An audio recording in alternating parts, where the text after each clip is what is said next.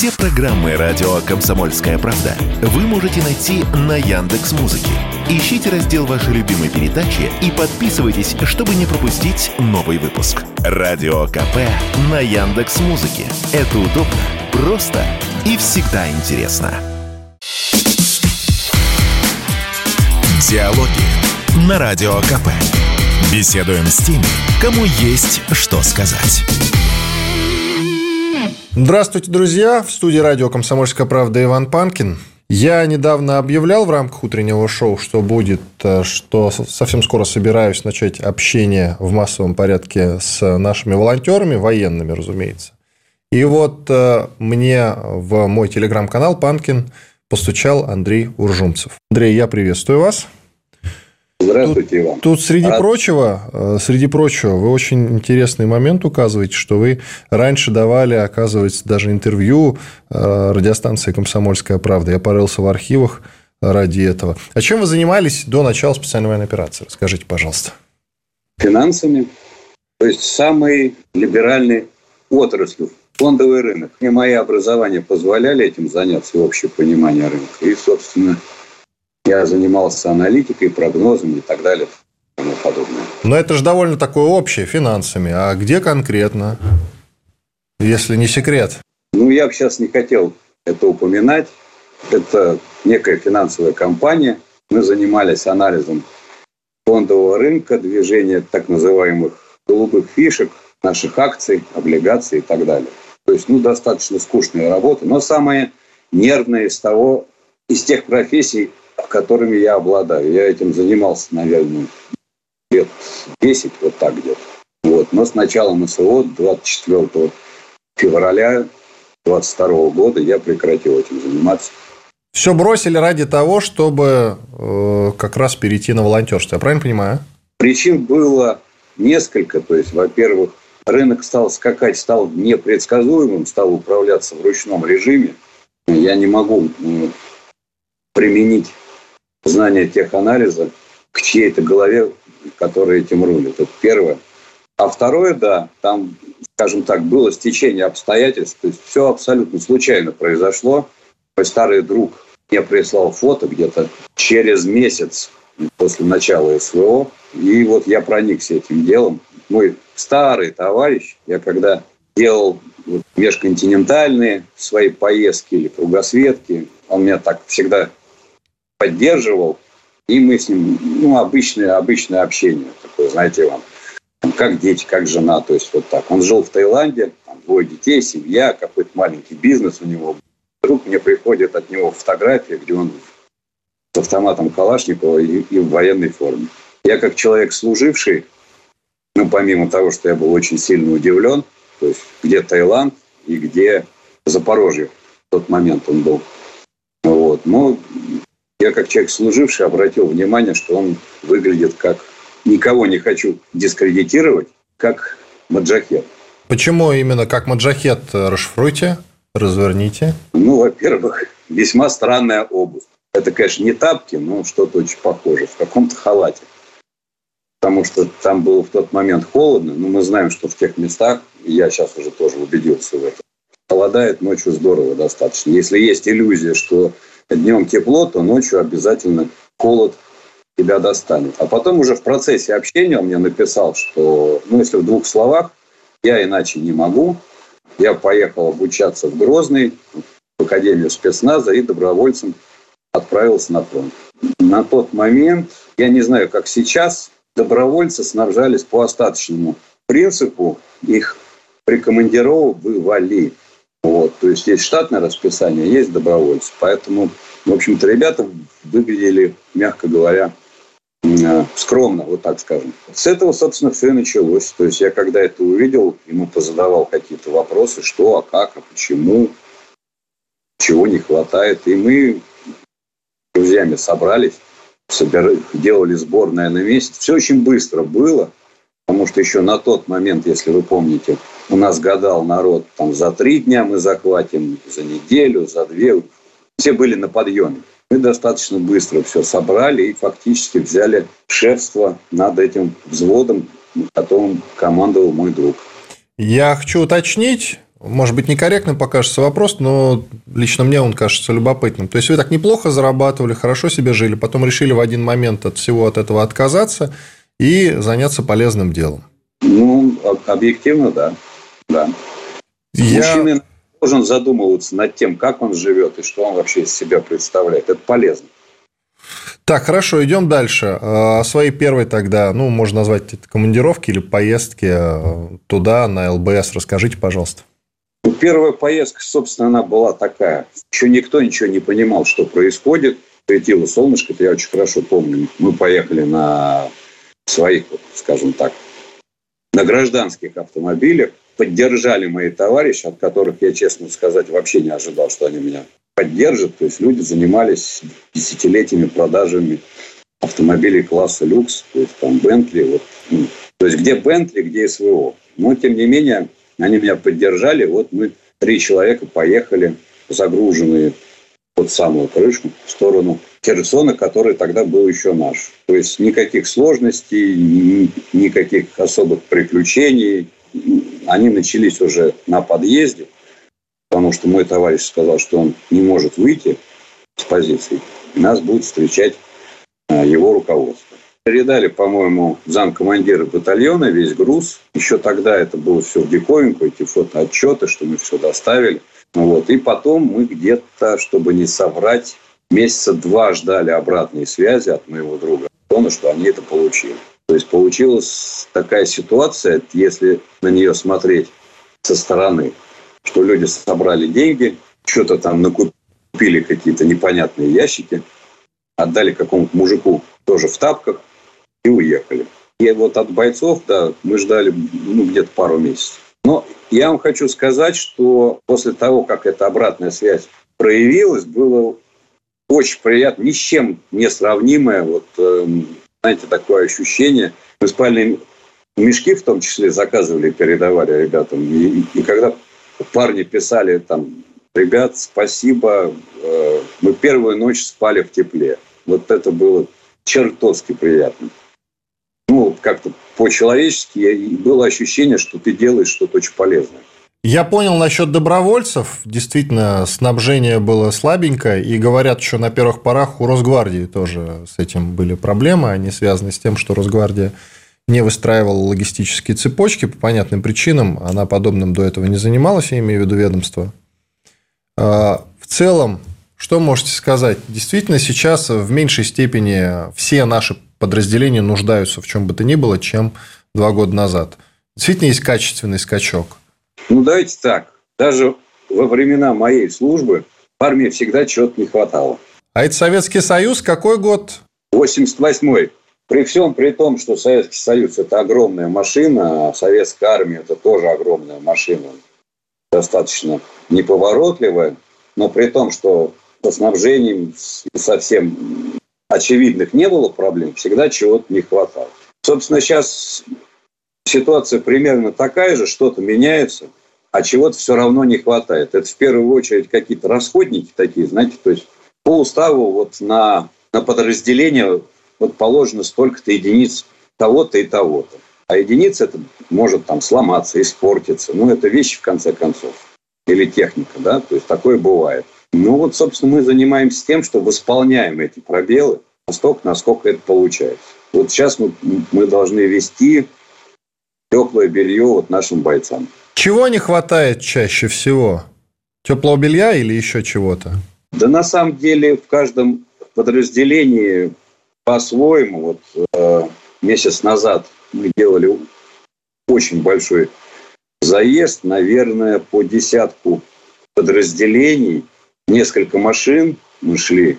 В одном подразделении нет вот какой-то одной позиции. Там, допустим, генератор дизельный.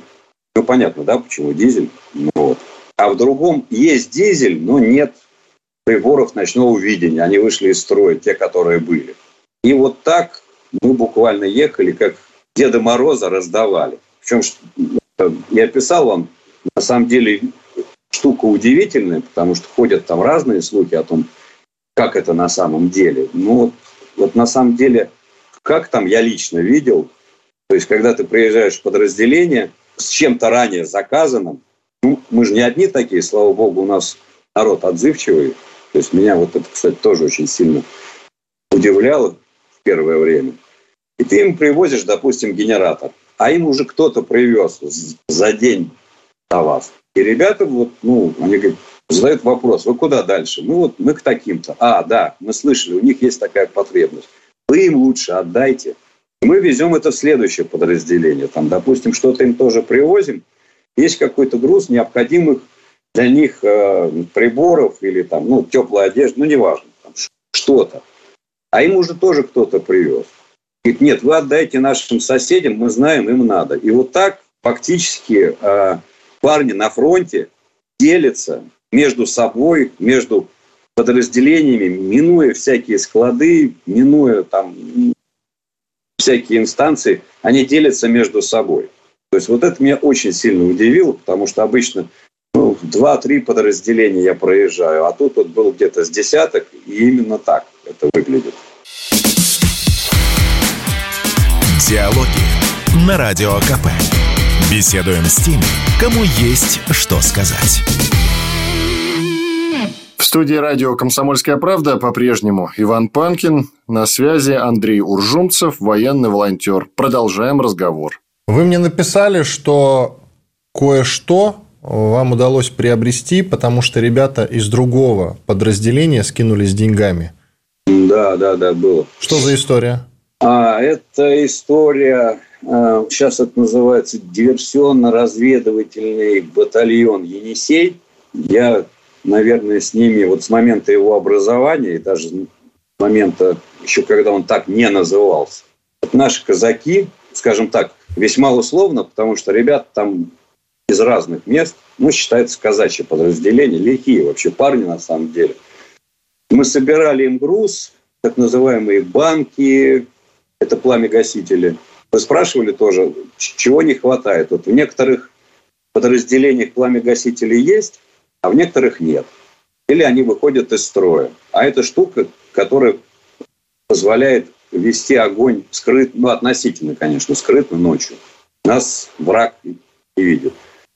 И вот мы делали такой сбор, э, много всего насобирали. Но это знаете, как происходит? Вот ребята скидывают запрос, ты начинаешь, ну, ты собираешь деньги, начинаешь его исполнять. Это не очень быстро происходит, потому что не секрет, что для кого война, для кого мать родна.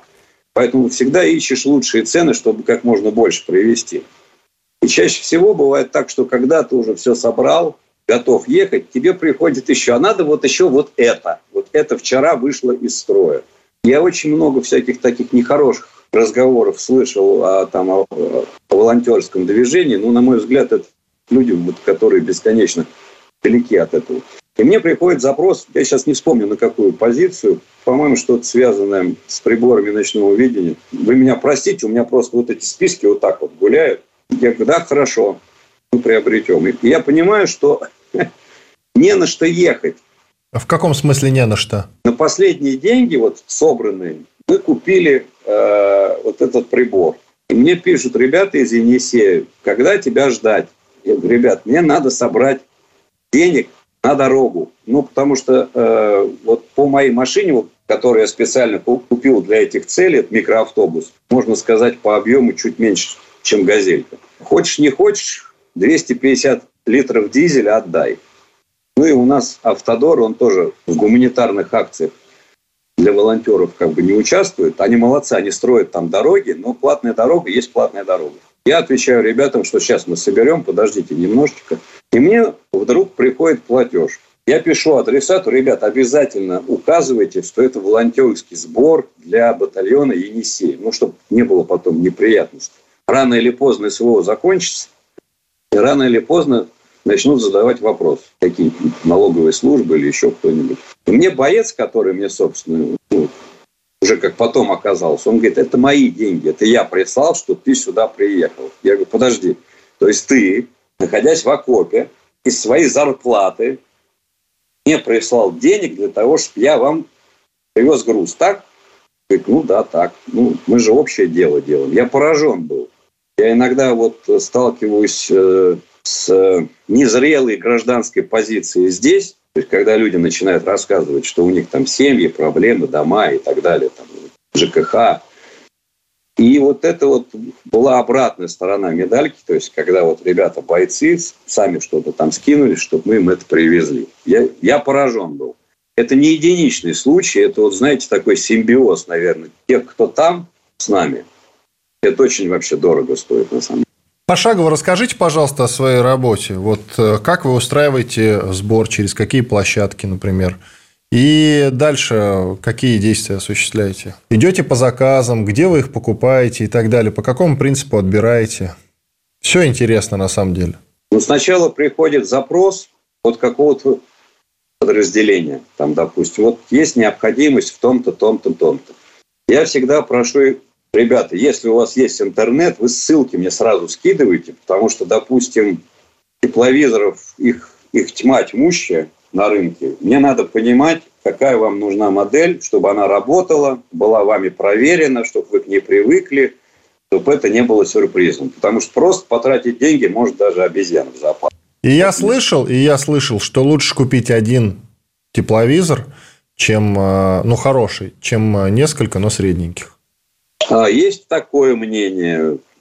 Есть, э, ну, сколько людей, столько мнений, потому что, допустим, вот мой племянник Вагнера служил, у них тепловизоры были такие, которые стоят, э, по-моему, около 700, 750 тысяч рублей. Чтобы такое насобирать, надо быть очень большим фондом, присутствовать на всех площадках и постоянно вот этим. У меня нет такого охвата, если честно. Поэтому мы идем по пути добротного, проверенного, испытанного и то, что ребятам ну, уже нравится. Потому что есть еще такие моменты, как удобно, неудобно, вот, ну, такие вещи в бою. Вот. А дальше, то есть, мы получаем запрос на каких-то площадках, где я присутствую, ВКонтакте, в телеге и по друзьям. Ну, по тем, кто является на сегодняшний момент единомышленником, потому что как не военная тайна, что СВО является неким водоразделом таким. Есть люди по-разному относящиеся. Я, в частности, вчера вот отвечал на вопрос, ну, на бытовой вопрос, а чья это война? А зачем ты это делаешь? Ну, я считаю, что война это наша, поскольку наши парни там. А, и, соответственно, мы получаем эти списки. Дальше я мониторю рынок, где лучшие цены. И идет закупка. Сейчас, слава богу, стали появляться ребята, которые напрямую, ну вот мы очень часто вместе пересекаемся – Иногда я их груз везу. Вот сейчас мне предстоит. Иногда они мой груз везут. Они стали из Китая непосредственно оборудование таскать.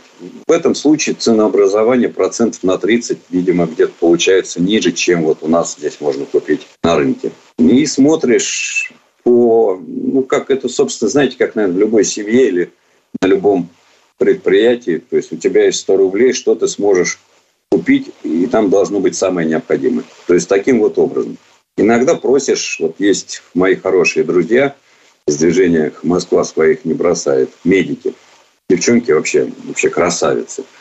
Иногда, когда сам не справляюсь, я говорю, девочки, сделайте медицину, пожалуйста, ребятам на фронт. Они собирают тоже денежку, но поскольку они больше в этом, чем я понимаю, они собирают, я приезжаю и отвожу ребятам. Вот сейчас такая же будет история. То есть они собрали аптечки, я туда поеду. То есть все очень так на коленке, я бы сказал. Бухгалтер у меня не сидит в соседнем кабинете. То есть все сами? И езжу, да, и езжу я сам, сам, потому что иногда за какой-то позиции нужно ехать там далеко. Я возил оборудование для ремонта танков, я нашел лучшую цену за Тулой. Вот, собственно, мы туда ездили. Ну, мы это вот с моей машиной, я так, я ее зову Матильда, Потому что если машине не дать имя собственное, она начинает капризничать. Поэтому вот мы с Матильдой ездили за Тулу, там грузились, потому что цена была от московской ниже где-то процентов на 30. Андрей, с учетом наката на волонтеров в последнее время, скажите, пожалуйста, вы сами на что живете конкретно? На старые хлеба, так скажем. То есть на заработанное до начала специальной военной операции? Ну да, да, да, объективно да. Э, это не военная тайна. То есть тут скрывать-то нечего, собственно. Сейчас действительно идет огромный накат на волонтеров. Я, собственно, именно поэтому проекты и запускаю из серии интервью. А накат, среди прочего, вот если брать из последнего, в нем участвует э, Роман Сапоньков, известный военный журналист и военный волонтер. Предъявлялась претензия не к нему, но он отреагировал. Юлия Витязева, журналистка News Front, подняла эту тему, что собирали некие волонтеры себе на автомобиль. И якобы купили очень дорогой. Она говорит, такие дорогие покупать не надо, э, нужно покупать более дешевые. И вот Сапаньков ты как раз и пишет, а как ты на более дешевых будешь ездить по этому самому бездорожью? Нужны качественные машины. Вы наверняка слышали, ну, неоднократно сталкивались с подобными обвинениями. Что скажете? Слушайте, ну грустно. Нет, слушай, я хочу того или не хочу, но вот так сложился какой-то круг вот вокруг меня. То есть люди, с которыми я туда езжу. Я вижу, на чем они ездят, как они ездят, как они отпрашиваются с работы. Я вижу, как они живут. То есть мы очень часто общаемся, и более того, мы за лентой вместе. То есть, понимаете, я с каким-нибудь там, с балаболом за ленту не поеду. Я думаю, что как и везде, то есть помните, скандал был заместителем министра, который там или дописал, или дематериализовал комплекты формы. Но это же не значит, что у нас вся армия такая, правильно? Не, ну отдельно взятые коррупционеры, конечно, встречаются, бывает. Вот. А так, чтобы вот что касается там дорогие машины, недорогие, послушайте, ну вот моей Матильде, я вам скажу, она эпохи Ельцина. Ей 30 лет, серьезно, автомобилю? 96 -го года. Я замучился ее ставить на учет. И механик, который ей занимается, мой давний друг, мы вместе на Харлеях ездили с ним, то есть байкеры мы, ну, если в прошлом. Он инженер, закончивший МВТУ имени Бауман, специалист по ракетным двигателям. И мы когда ее выбирали, ну, выбирал он, он сказал, я, ну, я много не, не могу помочь, но я сделаю так, чтобы ласточка летала и, и доезжала до точки. Поэтому, что касается дорогих, смысл не имеет, я вам точно могу сказать. Но машина все равно стоит каких-то денег. Ее ремонт я вот ежемесячно ремонтирую, хочешь не хочешь. Ну, я считаю, что это накат, знаете, это какие-то внутренние такие, может быть, даже межличностные. Я не встречал среди волонтеров, вот обычных, вот не каких-то там фондов, я это не беру, людей, вот, которые прям расцвели на этой деятельности. Что загнулись, видел – расцвели, не видел. Ну, вот, может быть, это мой какой-то круг. Я тоже точно не разбогател. Диалоги на Радио КП. Беседуем с теми, кому есть что сказать. Студии радио «Комсомольская правда» по-прежнему Иван Панкин. На связи Андрей Уржумцев, военный волонтер. Продолжаем разговор. Вы сказали про круг и упомянули ребят, которые с вами работают, с которыми вы ездите как раз за ленточку, а с балаболами не поедете. А вообще вот про свой круг-то расскажите, что это за люди, можно ли к вам э, как-то попасть? Вот пару историй хотя бы. Э, как они живут, на что живут, где работают, э, как им удается совмещать и так далее. Интересно все. Слушайте, ну вот чаще всего я езжу, я не знаю, как с напарником. Как. Во-первых, это в большинстве своем там ребята, друзья моего сына. У меня сын служит. Это те друзья, Он которые... служит там, участник спецоперации? Нет, он пошел по призыву, рвется туда. Мы с ним на эту тему ругаемся. Ну, я надеюсь, что как-то у меня получится его отговорить. Молод он еще. Ну, даже не то, что молод, как сказать. Я вижу ребят молодых, которые там, и я понимаю, что они могут и, и так далее. Ему надо еще послужить здесь, в армии, то есть как полагается. Потому что он как-то сразу, я вперед, вперед, я тоже хочу за ленту. Ну, ну, пока служит срочную службу. А его друзья, те, которые, ну, а, они постарше его, это те, которые не могут, знаете, пойти воевать, там у одного там четверо детей, можете себе представить. Ну, младшему 6 месяцев, ну куда ему? Но он ездит за ленту, мы вместе ездим. Вот. И в основном это выглядит так. У человека есть основная работа, мы все вместе все собираем. На моменте отъезда а, он берет неоплачиваемый, как это, отгулы, да, неоплачиваемый отпуск, краткосрочный. И мы бегом-бегом едем за ленту. Соответственно, ограничены во времени, разгружаемся, и бегом-бегом назад, потому что ему надо на работу. Вот так это примерно выглядит. У, у большинства из тех, с кем я сейчас общаюсь, работаю, это выглядит ровно так. Но есть люди, которые, допустим, вот мой механик, он сказать, человек, который ремонтирует автомобиль, на котором я езжу. Потому что мой механик звучит как-то так. Ну, просто механик, понятно. Да, просто механик, да.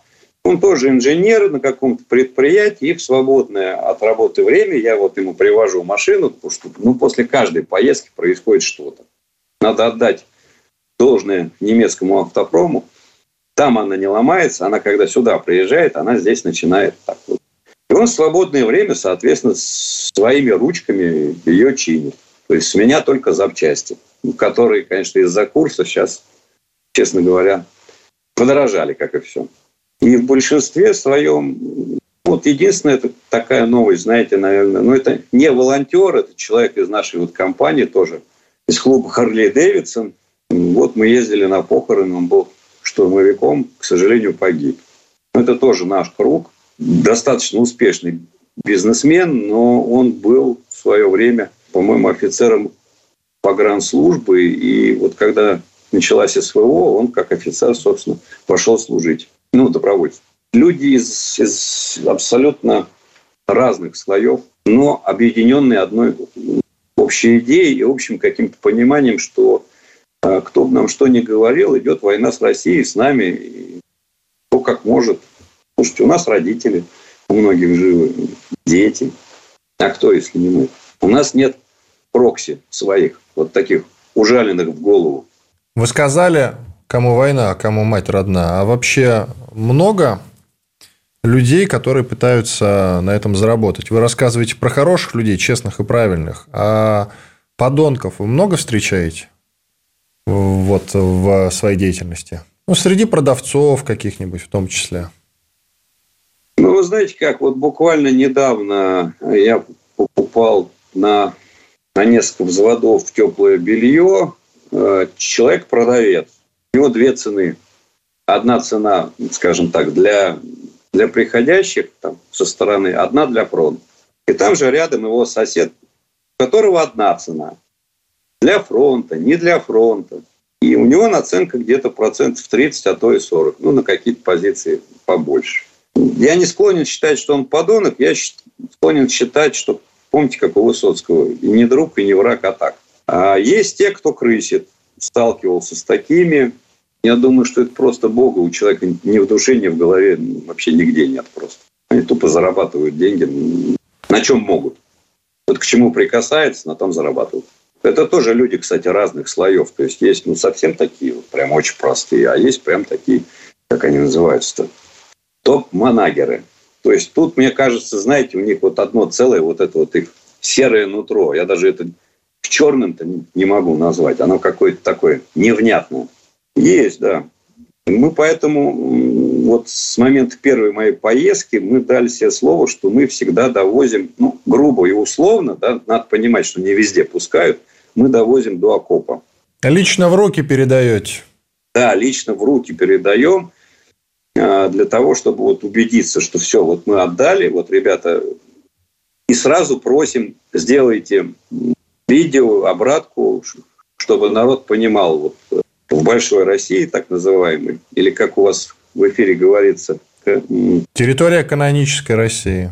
Да. Я да, так чтобы... говорю. Я так говорю. И не то, чтобы да. я отделяю, просто чтобы было всем понятно. Вот. Я, конечно же, не отделяю, как вы понимаете. Просто есть такая формулировка «новые регионы». Если есть новые регионы, чтобы слушателю было понятно, я говорю «новые регионы» или там «территория канонической России». Но ну вообще, ну, да. да, теперь мы одна страна, безусловно. Все. Да. Ну, то есть, а, новые регионы – это территория России. Все. Конечно.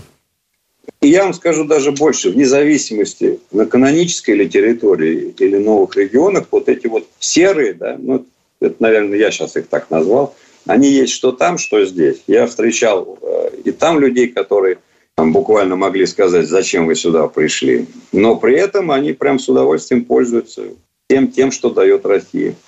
Прям с удовольствием.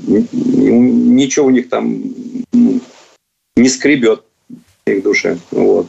И здесь, соответственно, тоже таких встречал. То есть, да, это присутствует. Ну, вы знаете, я же более чем 120 странах бывал. И, если честно, я когда, кстати, у вас на комсомолке меня спросили, какие первые впечатления. По-моему, да, на радио КП я был. Я говорю, знаете, я понял одно, что, в принципе, люди везде, плюс-минус, ну, за исключением каких-то экзотических отличий, что люди, в принципе, везде одинаковые. Вот эти грехи, то, что прописаны в Писании, они были, есть и будут, вне зависимости от континента.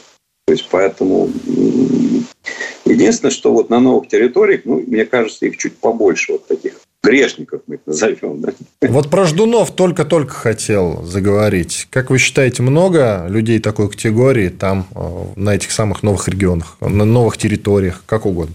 Вы знаете как? Вот по... Понятно, что ко мне никто не подходит и не говорит. Да, привет, я ждун. Ну, ясное дело. Так, по ощущениям. И не всегда можно отличить, потому что, допустим, такие вот недобрые взгляды я встречал э, совсем на передке, то есть, как ни странно, иногда и на передке идет какая-то торговля, то есть прям, знаете, вот у меня даже где-то видео есть, надо смонтировать. Подъезжает танк, выходит на штанкист, заходит в магазин, покупает бутылку воды, садится в танк, уезжает. То есть вот, вот как если бы это в Москве происходило.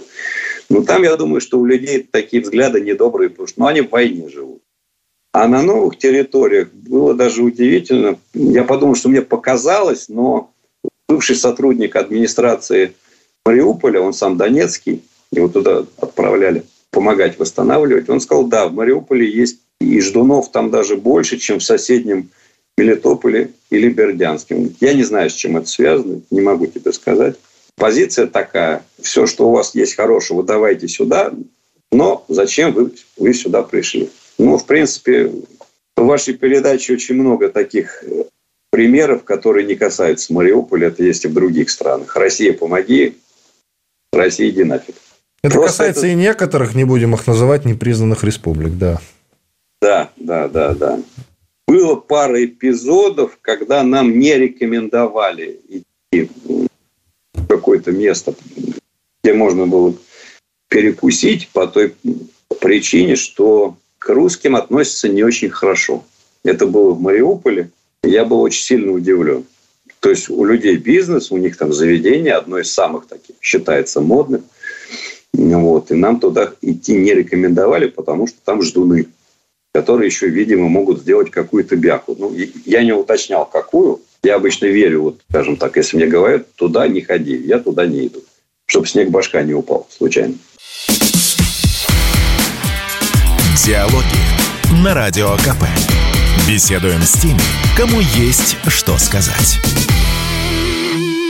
В студии радио «Комсомольская правда» по-прежнему Иван Панкин. На связи Андрей Уржумцев, военный волонтер. Продолжаем разговор.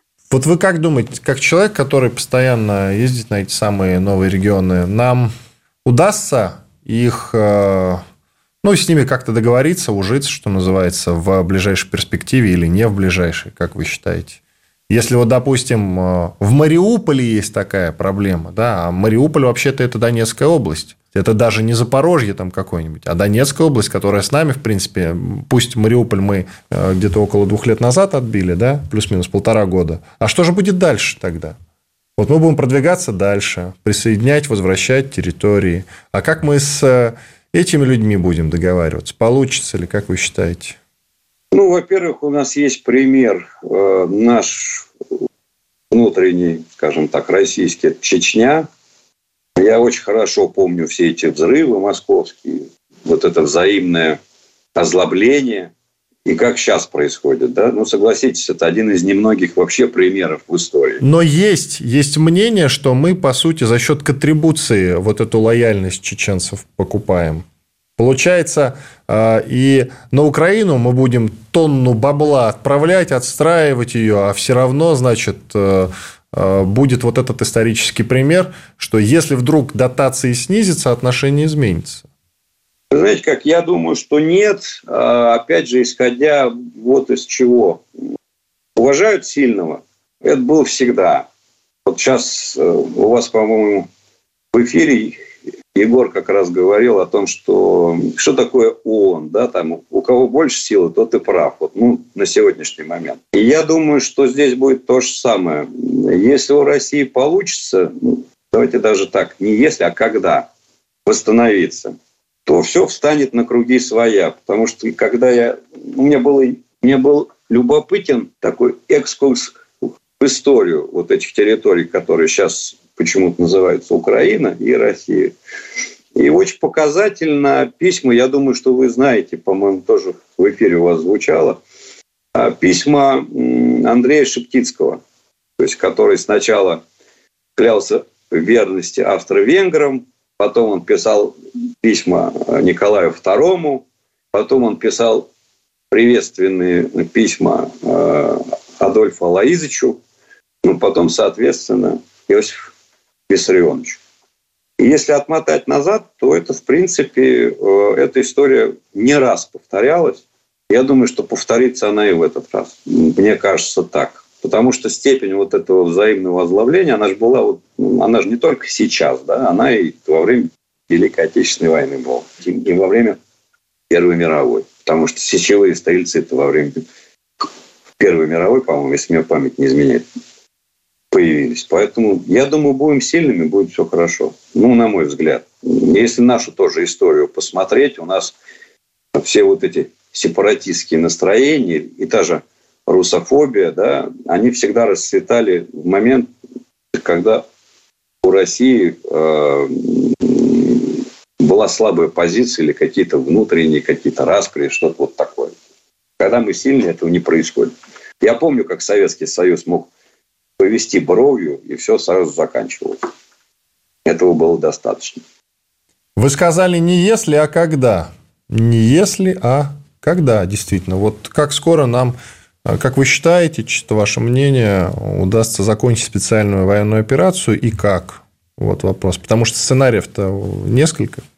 Ну, для этого надо себя называть политологом. Я не политолог. Нет, чисто как человек, который ездит на новые регионы. Мне ваше человеческое мнение лично интересно. А вот политологов мнение в меньшей степени, поверьте. Сложный вопрос.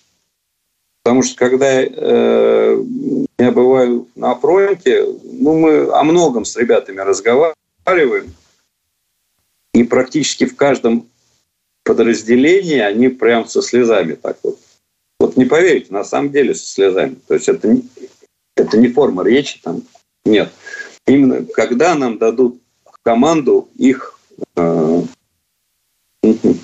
ну, наступать, вот так скажем. А да? то есть там... действительно есть такое, что команды нет. Это... Есть возможность, но команды нет. Здесь есть э, это мнение, скажем так, вот рядового состава младших офицеров, с кем я общаюсь. То есть, конечно, если я повстречаюсь с Герасимовым, он мне скажет, какое наступление. Ты что, парень, ты вообще о чем? Ты кто? Это мнение ребят, которые там сидят в окопах. Они, они говорят, мы их размотаем, дайте команду. Команды нет. Это их, это их сильно огорчает. Но, опять же, они же не видят всей картины. Да? Они видят вот зону своего окопа, там, своей территории, области, там, максимум. Начальство у нас видит весь регион, еще плюс какие-то геополитические там какие-то расклады. И владеет информацией, которой мы там с вами и парнями не владеем. Вот. А по моим ощущениям, слушайте, ну, э, я свято верю, что, э, ну, как, видимо, то есть как человек, закончивший экономический вуз, что подоплека всего этого конфликта на где-то процентов 90 она экономическая когда предполагаемый результат будет несопоставим для наших бывших партнеров с затратами, тогда они остановятся. На мой взгляд, это должно произойти в течение года. Но, опять же, это субъективно. Есть же отмороженные люди, которые готовы воевать до скончания веков. Как вы считаете, денег-то нам хватит? Слушайте, ну Россия – это вообще не про деньги. Это вот вообще не про деньги. Ну, как вот? Ну, ну, вообще нет. Я имею в виду, что специальная операция обходится дорого. Вот нам хватит ресурса, выдержки. Как вы считаете? Как раз как человек, который закончил финансовый э, вуз и умеет обращаться с деньгами, понимает в этом деле. Ну, нам бы немножко бы подкрутить в финансовом блоке. А что Чуть-чуть. подкрутить? Что, что, что подкрутить? Ну, тут я могу только Слушайте, ну вот это искусственная девальвация, да, ну вот зачем? То есть мнение, что э, вот те мнения, которые озвучивались, в том числе у вас некоторые экономисты об этом говорили, что специально такой курс, потому что выводили активы западные компании, чтобы он был... Слушайте, ну это бред.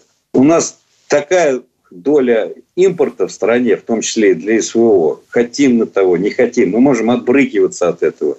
Ну, вы меня простите, я вожу тепловизоры и, и приборы ночного видения и дроны китайского производства. Ну, вы задираете, соответственно, курс. Мне надо собирать больше.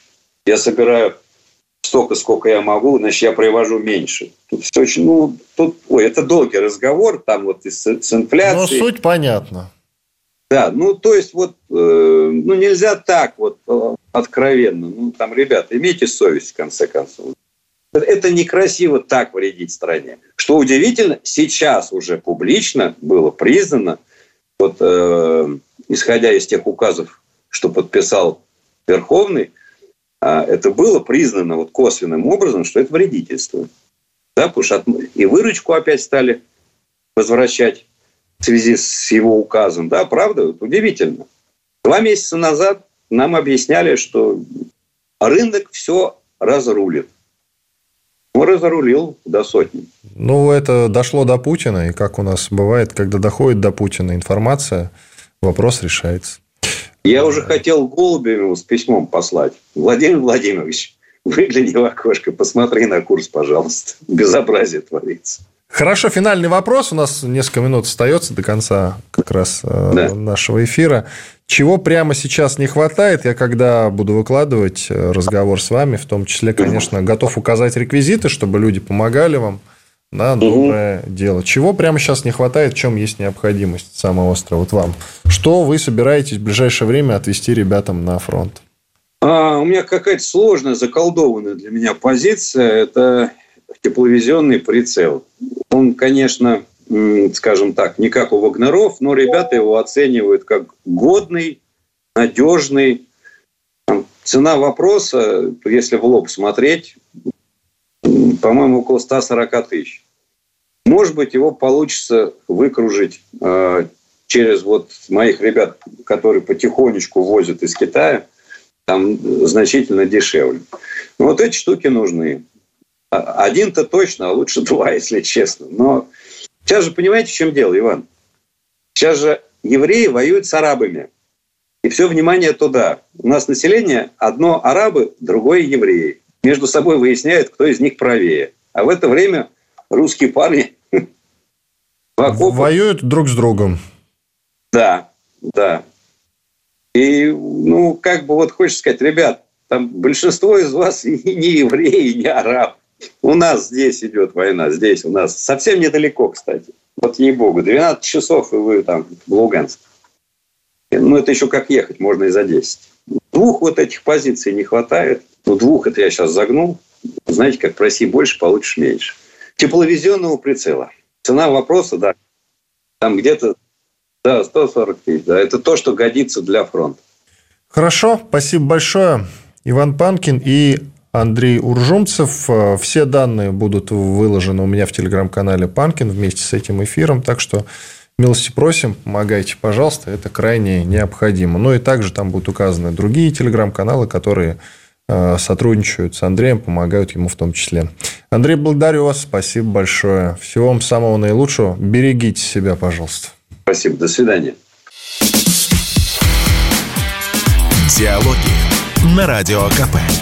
Беседуем с теми, кому есть что сказать.